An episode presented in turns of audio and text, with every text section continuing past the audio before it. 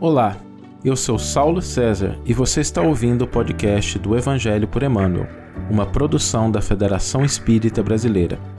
Outros. Como é que esses outros dialogaram? Todas essas são questões que foram respondidas ao longo de séculos. Porque o Novo Testamento não foi publicado enquanto Jesus estava encarnado. Não tinha Federação Espírita Brasileira Editora, não tinha não tinha jeito de você lá. Eles são textos que foram sendo produzidos ao longo do tempo, a gente fala de um tempo muito longo. Nós estamos falando aí em torno de 70 a 100 anos, dependendo de qual abordagem a gente utiliza. E depois desse período, passou-se quase dois séculos até que se chegasse à conclusão de que aqueles seriam os textos que os cristãos deveriam estudar. Então, existe uma questão relacionada à formação do cânone, dos 27 textos. E nos próprios textos existe um processo de formação também. Porque o Evangelho de Mateus não é o resultado de uma pessoa que sentou e escreveu o Evangelho. Isso não aconteceu dessa forma. Nem mesmo as cartas de Paulo, na sua grande maioria, são resultados desse processo. Porque produzir um texto na antiguidade não era igual hoje, que a gente senta no notebook, no computador, vai escrevendo, escrevendo, escrevendo, depois imprime e manda ou manda por e-mail. A pessoa tinha que preparar o pergaminho, o papiro, preparar a tinta. Às vezes, uma carta de Paulo levava semanas para ser escrita. A carta aos Hebreus, por exemplo, no livro Paulo Estevão, quando Emmanuel relata o processo de produção dessa carta, ele mostra que é uma carta que levou várias semanas para ser escrita. A carta de Tiago é uma carta muito interessante. Humberto de Campos dá um relato interessante sobre como é que essa carta foi escrita. E ela não foi escrita numa sentada, a pessoa não tentou escrever. Foi escrevendo aos poucos, a partir da experiência que ela tinha. O capítulo 3 da carta de Tiago, que trata do uso da língua, é muito interessante, porque Humberto de Campos relata por que, que Tiago escreveu esse capítulo. A gente comentou um pouquinho isso na primeira live, então vou deixar aqui para quem tiver interesse voltar para ouvir como é que Humberto de Campos esclarece. Aí a gente vê a riqueza da doutrina espírita para entender não só a mensagem, mas os aspectos culturais, linguísticos, históricos que estão em volta desses textos. Como é que os textos do Novo Testamento surgem? Em primeiro lugar, é preciso entender que existem diferentes tipos de textos.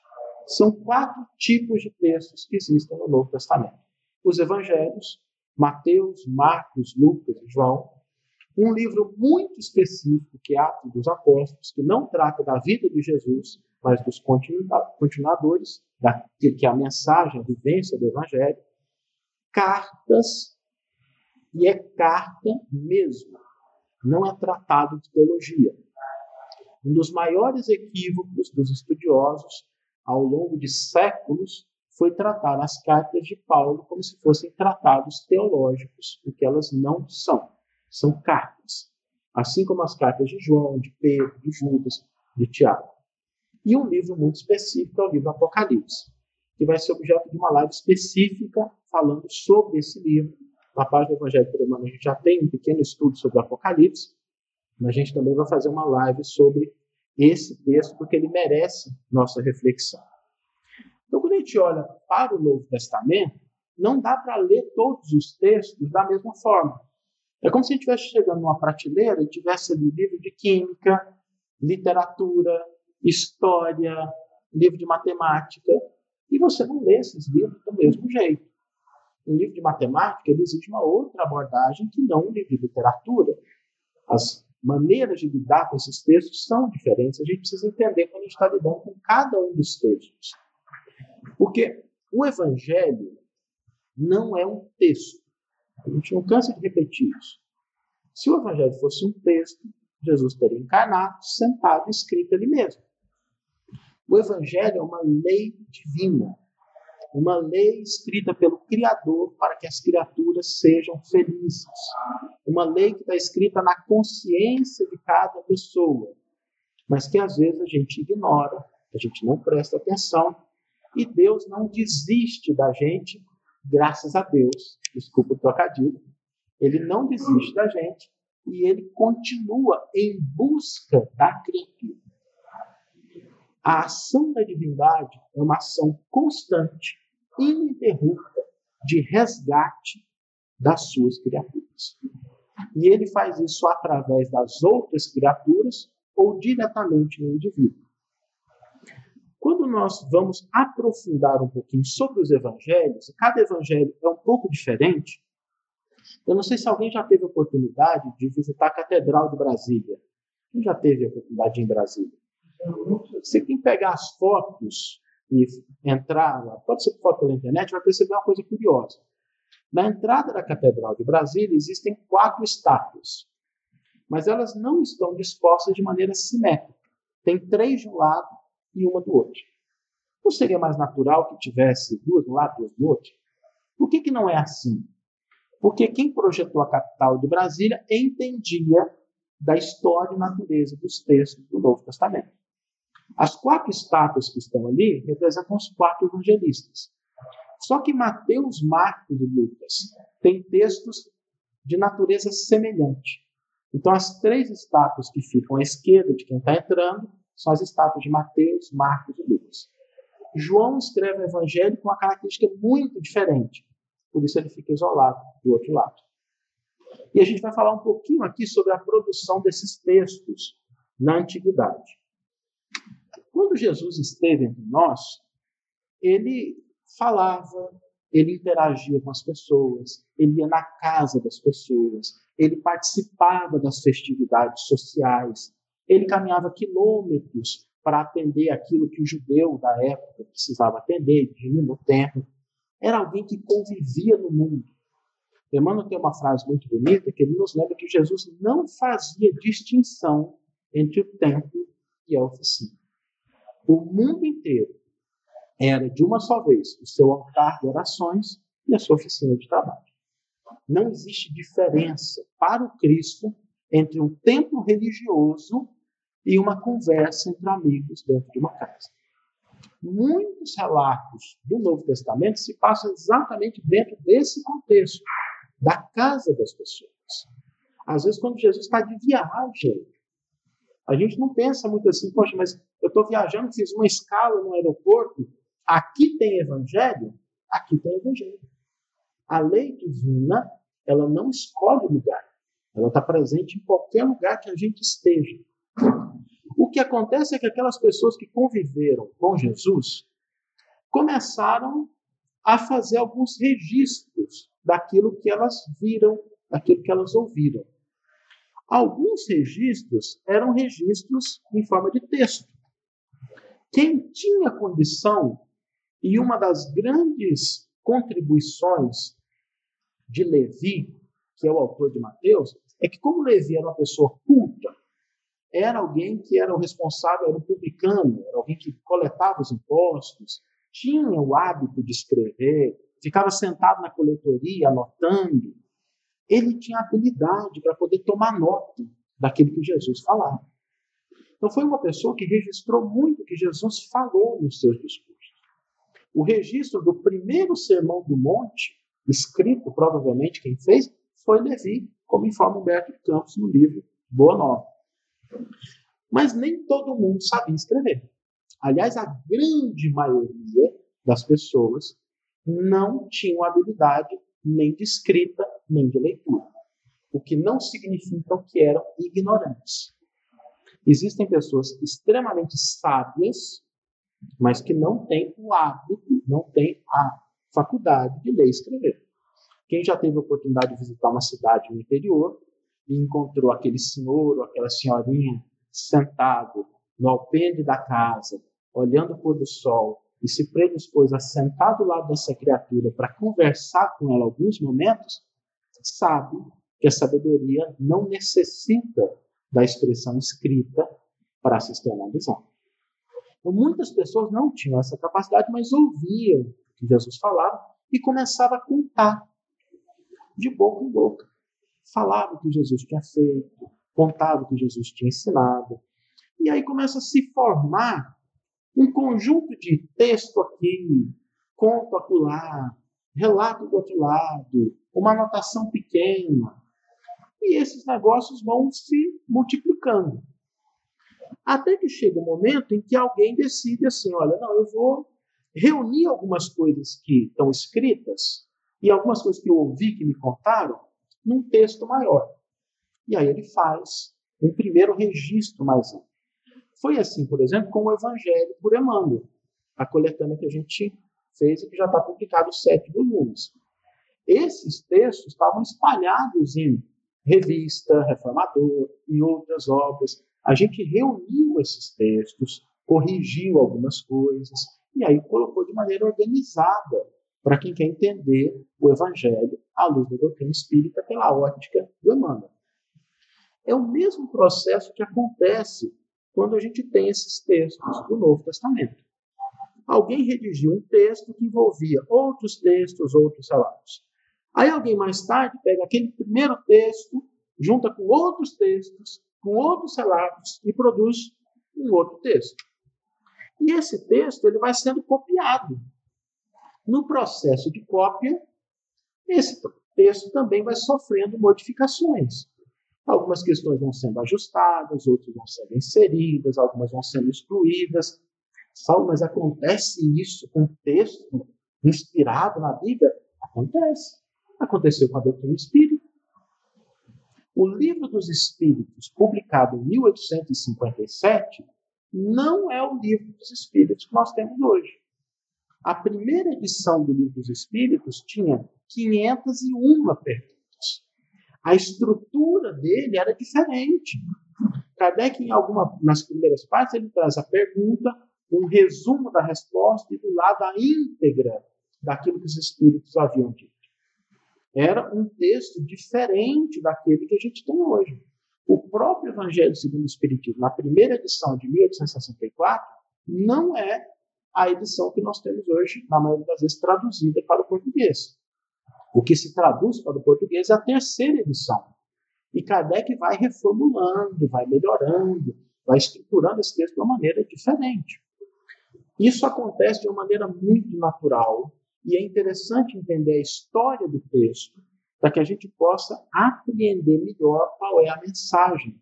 Porque a partir desse processo de juntar relatos, a gente vai entendendo algumas nuances de cada um dos textos. Se a gente for para o Evangelho de Mateus, Lucas e Marcos, o que a gente tem hoje em termos de estudos bíblicos que melhor se aproximam da origem desses textos é que nós tivemos lá no começo uma coisa que os estudiosos chamam de fonte Q. Essa fonte Q é um conjunto de registros daquilo que Jesus disse. São ditos de Jesus. Nós não temos esse texto, esse manuscrito não existe mais. Mas o que a maioria dos estudiosos acredita é que essa fonte Q, ela serviu de base para o Evangelho de Mateus e para o Evangelho de Lucas. Quem fez a redação do Evangelho de Mateus tinha em mãos um texto que reunia os ditos de Jesus.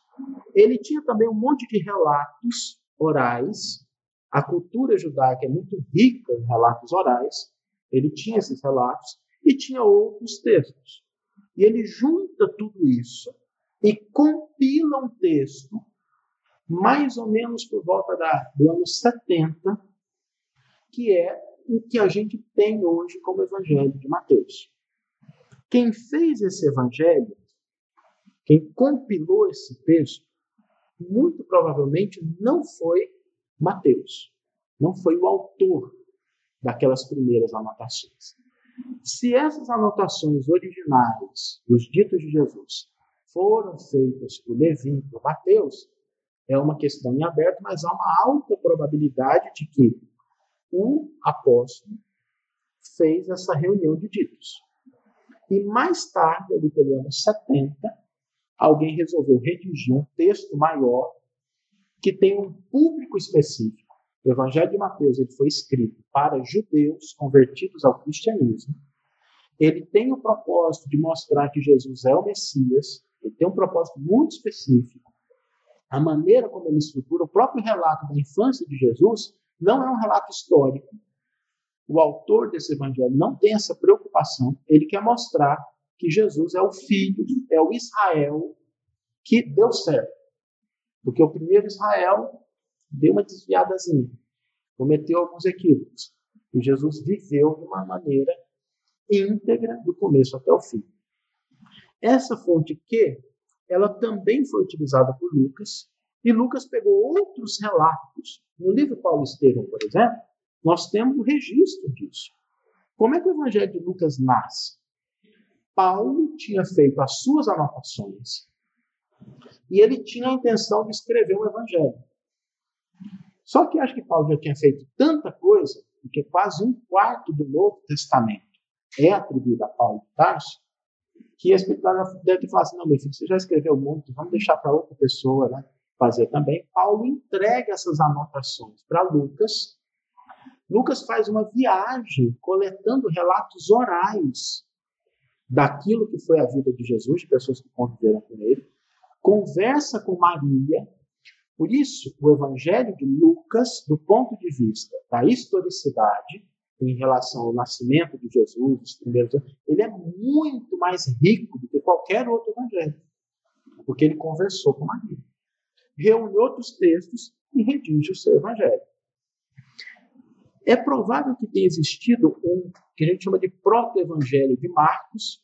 É um evangelho de Marcos, que provavelmente é aquilo que Pedro falou quando estava em Roma, e as pessoas pediram para que Marcos anotasse, Marcos fez um esforço danado, porque ele não dominava muito bem o grego, mas as pessoas que estavam na capital do império entenderam melhor se fosse escrito em grego. E ele faz um evangelho com características muito específicas. Esse texto original ele sofreu alterações. Por exemplo, o capítulo 16 de Marcos é com certeza uma interpolação posterior ao texto original, o que não significa que seja ruim. É um capítulo muito interessante. Mas no Evangelho de Marcos nós temos a característica assim: ele encerra o Evangelho, depois tem um capítulo adicional, e que se encerra também. É uma interpolação. Os três evangelhos, que a gente chama de evangelhos sinóticos, eles têm essa origem. Nós vamos olhando para o evangelho de Mateus, especificamente, o processo de produção desse evangelho é, eu estou só resumindo, falando do Evangelho de Mateus. Para quem tiver interesse nesse material, eu vou deixar disponível na página do Evangelho por Emmanuel. E alguém que estiver presente aqui, depois manda e-mail que a gente encaminha.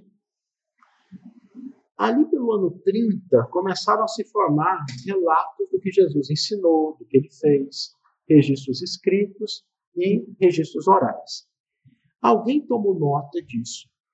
E ali pelo ano 70, alguém redigiu, compilou isso no que a gente conhece como Evangelho de Mateus. Por isso, quando a gente faz essa pergunta assim, qual evangelho é o mais antigo? É uma pergunta difícil de responder, porque ela está mal formulada. Ela parte do pressuposto de que o Evangelho de Mateus é um texto que alguém sentou e escreveu. E ele não é. Embora a compilação tenha ocorrido na década de 70, ele se valeu de fontes muito anteriores. De novo, fazendo um paralelo com o Evangelho por Emmanuel. Foi publicado em, entre 2014 e 2019.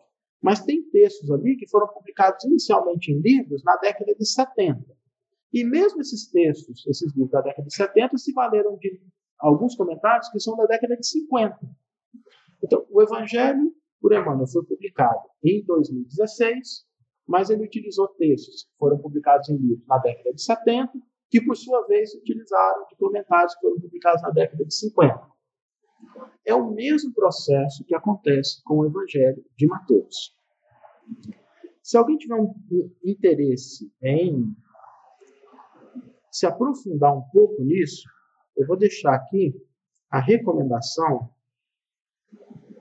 de quatro obras que eu considero importantes para que a gente possa aprofundar nessa questão da história do texto do Novo Testamento. Tá? O primeiro livro que eu recomendo é o Evangelho segundo o Espiritismo. Fala, mas o Evangelho segundo o Espiritismo trata de aspectos históricos? Trata. A primeira parte do Evangelho segundo o Espiritismo, que é a parte que Kardec trata dos registros históricos, das notas históricas, são uma fonte de pesquisa importantíssima para quem quer entender a história do texto do Novo Testamento. Porque Kardec ele dá, inclusive, as próprias diretrizes que ele utiliza na elaboração do Evangelho segundo o Espiritismo.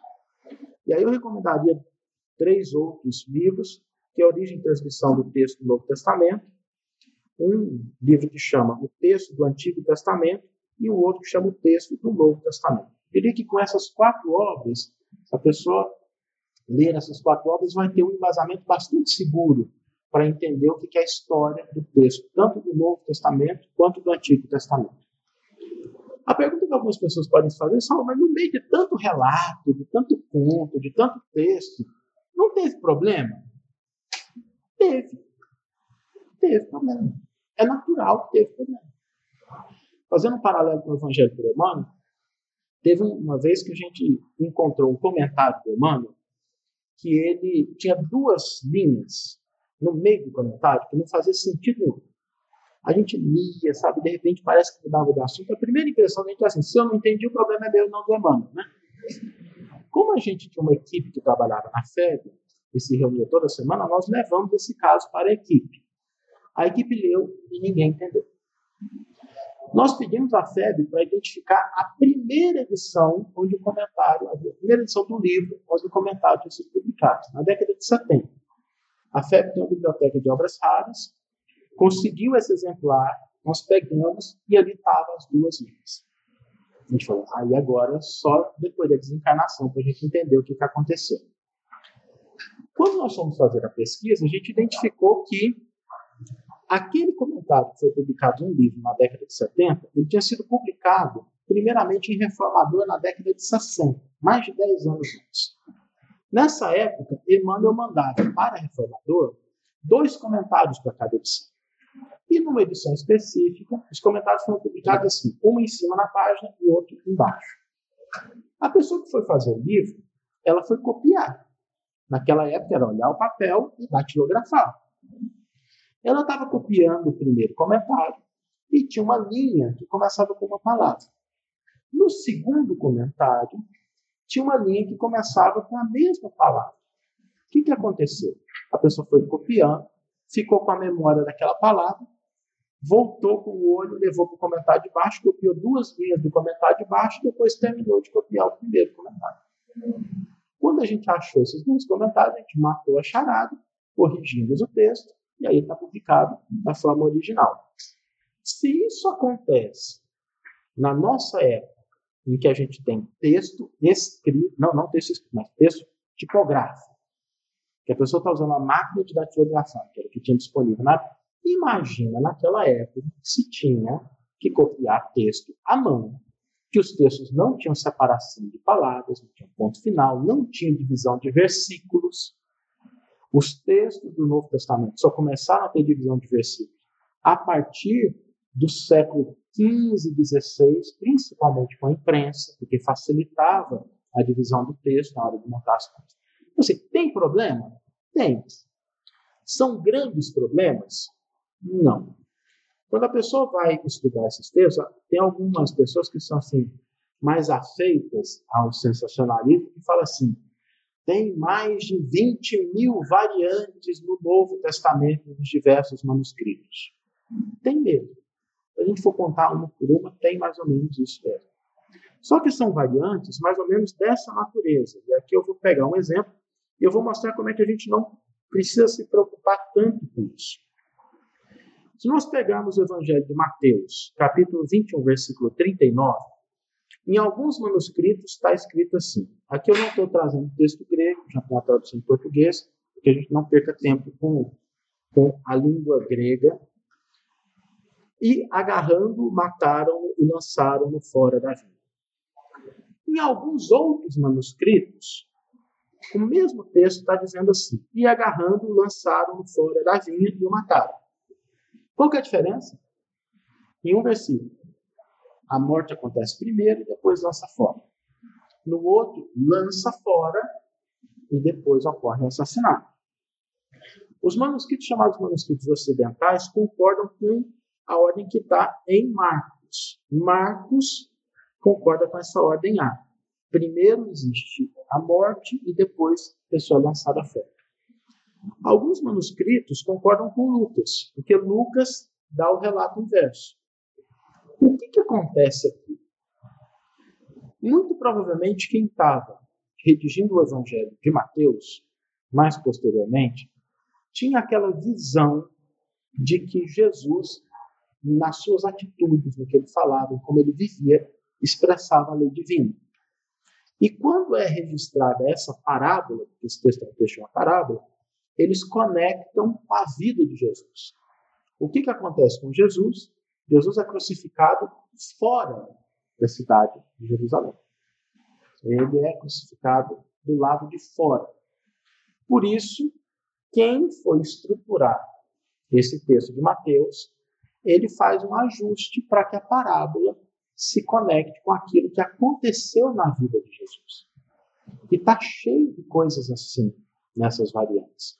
São variantes que tentam ajustar uma fala, uma determinada sequência de acontecimentos, mas são variantes dessa natureza. O que é interessante para a gente aqui é que tanto uma versão quanto a outra tem valor espiritual. Porque se a gente entende a cidade como sendo o nosso ambiente de convívio, de interação social, há pessoas que, em função dessa convivência, valorizam tanto o mundo que morrem espiritualmente. A gente conhece pessoas que se ocupam tanto das coisas do mundo, não significa que a gente que desprezar. E aí é o que a outra variante fala. Mas se ocupam tanto das coisas do mundo, que do ponto de vista da espiritualidade, são cadáveres espirituais, que não têm nenhuma preocupação em relação à sua espiritualidade. Existem pessoas que, ao contrário, que por se afastarem do mundo, deixam de se desenvolver espiritualmente. Porque não é possível você se desenvolver espiritualmente fora da convivência, da interação com as pessoas. Espiritualidade não concorda com insulamento social. Quando a gente se afasta do mundo e vai para fora dele, e não interage mais, a gente também morre espiritualmente. Aqui nós temos uma pequena leitura dessas duas variantes para mostrar uma coisa que é muito importante. Quando a gente se aproxima desses textos, a primeira, o primeiro desafio é eu me aproximo com que intenção? Se a minha intenção é achar problema, eu vou achar. Eu vou dizer, olha, tem um manuscrito que fala que inverte a ordem, o outro também inverte, um não concorda com o outro evangelho, e vou fazer uma celeuma. Isso não está no texto, o texto é o mesmo, para qualquer pessoa que leia. Por outro lado, se a nossa intenção é recolher lições de valor espiritual, nós podemos, tanto em um quanto em outro, encontrar uma lição preciosa. E quando a gente conjuga as duas, nós temos um convite ao equilíbrio. Vivei no mundo. Vivei como vivem os homens de vossa época. Esse é um conselho de Allan Kardec. Porque é na interação que a gente vai desenvolvendo valores espirituais. Obrigado. Alguma pergunta? Alguma questão não ficou claro? Tá? Podemos continuar? Eu estou trazendo esse tipo de exemplo porque, como a gente tem a chave, como Kardec diz na introdução do Evangelho, para poder entender melhor o Novo Testamento, às vezes a gente vai se deparar com esse tipo de questões. Ah, mas o Evangelho tem variantes? Tem. A produção tem um certo processo histórico? Tem, a gente não pode ignorar isso. Mas conhecendo isso, a gente não pode perder de vista aquilo que é o propósito fundamental, que é extrair lições para a nossa vida. Quem tiver interesse em conhecer um pouco mais dessas variantes do Novo Testamento, tem uma obra chamada Variantes Textuais do Novo Testamento, do Roger Almason, está em português, já foi traduzida, que também pode auxiliar quem tiver interesse em aprofundar um pouquinho essas questões. Eu queria trazer aqui na última live que a gente fez, uma pessoa perguntou se o Emmanuel tinha é, comentado o Antigo Testamento. E aí, de novo, essa é uma pergunta que a maneira como ela é formulada dificulta uma resposta objetiva. Porque não existe Novo Testamento sem Antigo Testamento.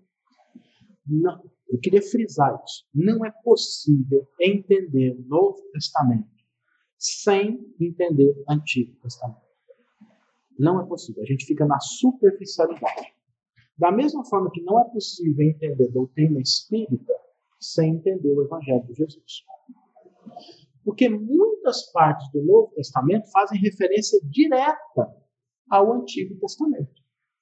Se a gente não entende o contexto que esses textos surgiram, e quando a gente vai para a carta aos Hebreus, o livro do Apocalipse, isso é muito marcante, a gente lê aquele texto do Novo Testamento, eu não sei se já ouviram a expressão uma vaca na frente do piano. A gente fica igual uma vaca na frente do piano. A gente olha para aquele negócio e não tem a menor ideia do que fazer com aquele, porque é um negócio que não faz sentido para a gente.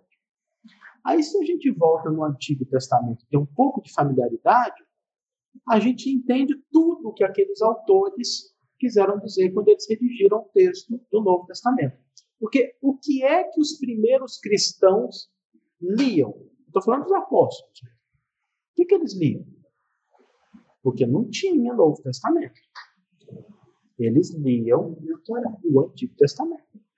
E liam textos que às vezes nem ficaram no Novo Testamento, no Antigo Testamento, no cânone do Antigo Testamento. Porque o Antigo Testamento também passou por um processo de ajuste em relação a quais seriam os textos. Então, por exemplo, quando a gente vê Emmanuel comentando Mateus 4,4, o versículo diz o seguinte: Não somente de pão viverá o homem, mas de toda palavra que sai da boca de Deus. Isso é Antigo Testamento. O autor do Evangelho de Mateus está copiando uma frase que está em Deuteronômio 8,3. Então, quando Emmanuel comenta esse versículo, ele está, ao mesmo tempo, comentando o versículo que faz parte do Evangelho de Mateus, mas que também está presente no Antigo Testamento. Quando Emmanuel comenta honrai pai e mãe, onde é que está escrito honrai pai e mãe? No Antigo Testamento, faz parte dos Dez Mandamentos. Apesar do honrai pai e mãe Mateus utilizar, ele utiliza porque ele conhecia o Antigo Testamento, quando Emmanuel faz esse comentário, ele indiretamente comenta o Antigo Testamento.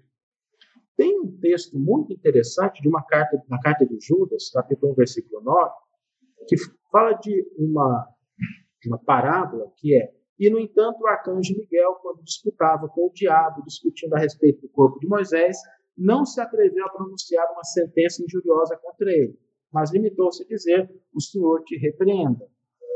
É, essa parábola que Judas comenta não faz parte nem do Antigo Testamento.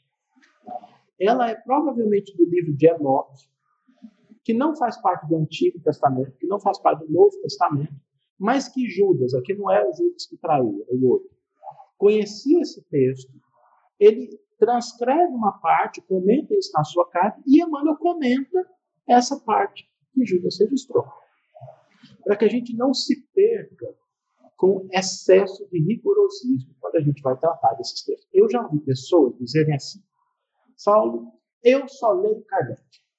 Eu não leio mais nada, eu só leio Kardec. Eu fico pensando assim, a pessoa é mais kardecista do que Kardec. Porque nem Kardec lia só Kardec. Ou então a pessoa fala assim, não, mas eu só me atenho àquilo que está na Bíblia. E esquece de enriquecer isso com material que auxilie o entendimento.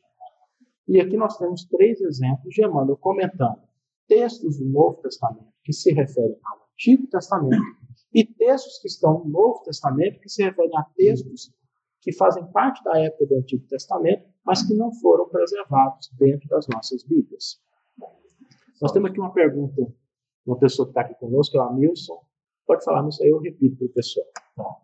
Não, só fala que a própria máxima de Jesus, amar a Deus sobre todas as coisas, ao próximo a ti mesmo, é uma junção de Levítico e Deuteronômio. É isso, isso é bem lembrado. Isso é um exemplo clássico. As pessoas pensam assim, amar a Deus sobre todas as coisas ao próximo como a si mesmo, como fosse coisa que Jesus trouxe. Não é. Amar a Deus sobre todas as coisas ao próximo como a si mesmo é Levítico 19, 18 e Deuteronômio 6, 5. Tanto é que naquele diálogo que antecede a parábola do bom samaritano, Jesus pergunta ao doutor da lei o que está escrito e como você lê, e o doutor da lei cita isso. Amarás o teu Deus de todo o teu coração, de toda a tua alma, de todo o teu poder. Ele faz um acréscimo de todo o teu entendimento, que não está no texto do Antigo Testamento, e ao próximo como assim mesmo, citando o Antigo Testamento. Então, não é possível separar esses dois textos. Tem uma pergunta aqui do professor que está assistindo pela internet, que é o Múcio Campos, que ele gostaria que falasse um pouco dos evangelhos apócrifos, de Tomé, Maria, Madalena, por exemplo. Os evangelhos apócrifos, eles são textos que eles datam mais ou menos do século IV. Principalmente, quando a gente fala desses textos que ele mencionou, são textos que foram descobertos na tumba de um monge na cidade de Nag Hammadi, no Egito, e tem uma pessoa que foi enterrada com alguns manuscritos. E ali nós temos muitos desses evangelhos. Esses especificamente não são os únicos. Tem outros evangelhos apócrifos também que a gente pode um dia fazer uma live só sobre esses textos para a gente aprofundar. Mas dizendo aqui, esses textos apócrifos, eles revelam muito sobre um determinado grupo de cristãos que eram conhecidos como cristãos agnósticos, que habitavam ali a região do Egito, e eles tinham uma maneira específica de construir os seus ritos, a sua maneira de interpretar os ensinos de Jesus. Algumas partes do Sermão do Monte estão presentes nesses textos aqui, porque eles se valem desses textos. Só que são textos tardios. São textos que surgiram entre o século III e o século IV. A grande utilidade desses textos, desses evangelhos apócrifos, é informar sobre o desenvolvimento do cristianismo enquanto movimento religioso. Porque eles revelam como é que alguns grupos cristãos lidavam com os textos, como é que eles liam, como é que eles entendiam. É mais ou menos como a gente fala de cristianismo na atualidade. Nós somos cristãos como espíritas, mas o nosso conjunto de crenças não é o mesmo de uma pessoa que é católica, não é o mesmo de uma pessoa que é protestante, não é o mesmo de uma pessoa que tem uma outra vertente e somos todos cristãos. Mas temos ênfase em determinados aspectos. Então, os evangelhos apócrifos, principalmente esses que foram descobertos na região de Nag Hammadi, informam sobre esse grupo de cristãos de Alexandria, do Egito. Emmanuel trata um pouco disso na, na obra, não é em 50 anos depois, mas num dos romances dele ele relata um pouco da cultura desse grupo. E aí, no dia que a gente for tratar desses textos, eu vou trazer especificamente como é que Emmanuel aborda, para a gente não aprofundar não perder muito tempo. Mas os evangelhos apócrifos são textos tardios. Quando a gente fala de Mateus, Marcos, Lucas e João, são textos que surgiram no primeiro século. Os evangelhos apócrifos surgiram entre o século III, século IV, alguns até o século V. É, tem um amigo aqui que está de Montreal, no Canadá que ele coloca assim: quando temos trechos similares em diferentes evangelhos, podemos considerar o de Mateus o mais fidedigno? Depende. Se a gente tem textos que estão presentes em Mateus, Marcos e Lucas, e são ditos de Jesus, são falas de Jesus, muito provavelmente o Evangelho de Mateus é o que condensa, que reúne os textos mais antigos. Se a gente tem relatos da vida de Jesus, do que ele fez, muito provavelmente o Evangelho de Marcos é o que traz esses registros mais antigos. Porque, como a gente viu inicialmente, o Evangelho de Mateus ele surge, ele é compilado ali na década de 70 e ele se vale de textos anteriores. O Evangelho de Marcos, pelo menos enquanto escrito, ele é um texto mais antigo do que a da relação de Mateus, mas ele não trata muito do que Jesus disse. Marcos é um evangelho de ação, que Jesus faz. Eu queria caminhar para o encerramento falando que a gente tem quatro níveis de leitura dos textos do Novo Testamento, do Antigo Testamento, e aqui eu vou me aventurar a falar também das obras básicas da doutrina espírita. Nós temos um nível linguístico que é preciso que se entenda. Ah, Saulo, mas do Antigo Testamento eu entendo, do Novo Testamento, mas e do, das obras básicas? Kardec não escreveu em português. Kardec escreveu em francês do século XIX. Existem algumas questões em relação à tradução que às vezes a pessoa faz para o português. De menor importância, porque são idiomas mais contemporâneos, não é igual de falar de um idioma de dois mil anos atrás, mas existem questões também que estão presentes. E quem se aprofundar vai encontrar um material muito interessante na hora que retoma esses textos originais. Existe um nível histórico-cultural. Quando a gente fala do Antigo Testamento, nós temos a história do povo hebreu. Quando a gente fala do Novo Testamento, nós temos a história de um movimento que surge no primeiro século da nossa era, mas que dialoga com o Império Romano, que dialoga com o judaísmo daquela época. E se a gente não entender esse contexto, a gente corre o risco de fazer interpretações equivocadas. Um outro nível que é importante é o nível do contexto. E aqui Kardec utiliza muito isso no Evangelho segundo o Espiritismo.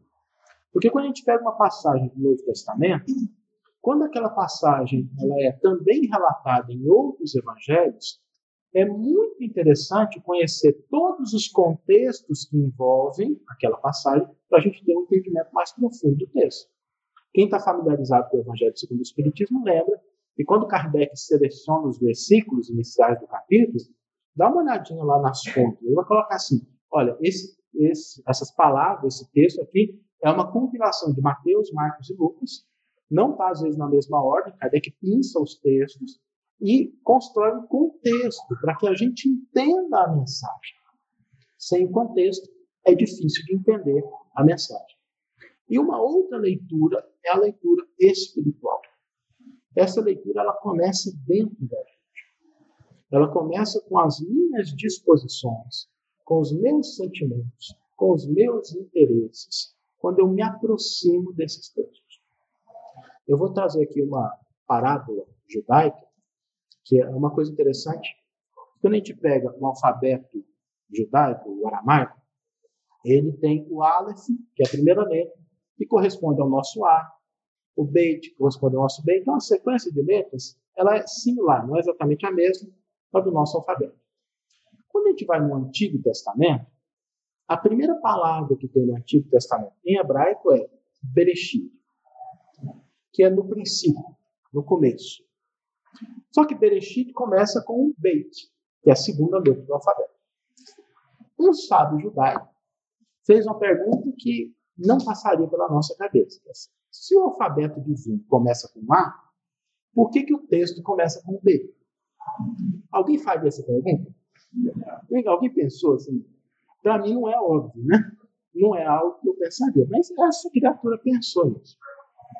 A resposta foi muito interessante, porque ele chegou à seguinte conclusão: o texto começa com a segunda letra, porque a primeira letra está escrita no coração de quem lê. Por isso que ela não faz parte do texto. A primeira letra está no coração de quem.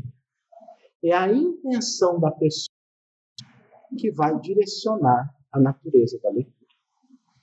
Isso é uma leitura espiritual. É quando a gente se aproxima do texto e qualquer detalhe ele nos ajuda a revelar algo acerca da nossa vida espiritual. No prefácio do livro Caminho, Verdade e Vida, e aqui a gente caminha para o encerramento da live, Emmanuel diz assim: cada conceito do Cristo e de seus colaboradores, seus colaboradores diretos, diz respeito a determinado estágio do espírito ou seus processos de evolução. Cada palavra, cada detalhe que está nesses textos diz respeito à nossa trajetória como espíritos imortais. E quanto mais a gente compreende da história, da língua, mais a gente consegue extrair lições preciosas no nosso cotidiano. Para saber mais, acesse o canal da FEB TV no YouTube, Instagram e Facebook, e o canal do Evangelho por Emmanuel no Facebook e Instagram. Um grande abraço.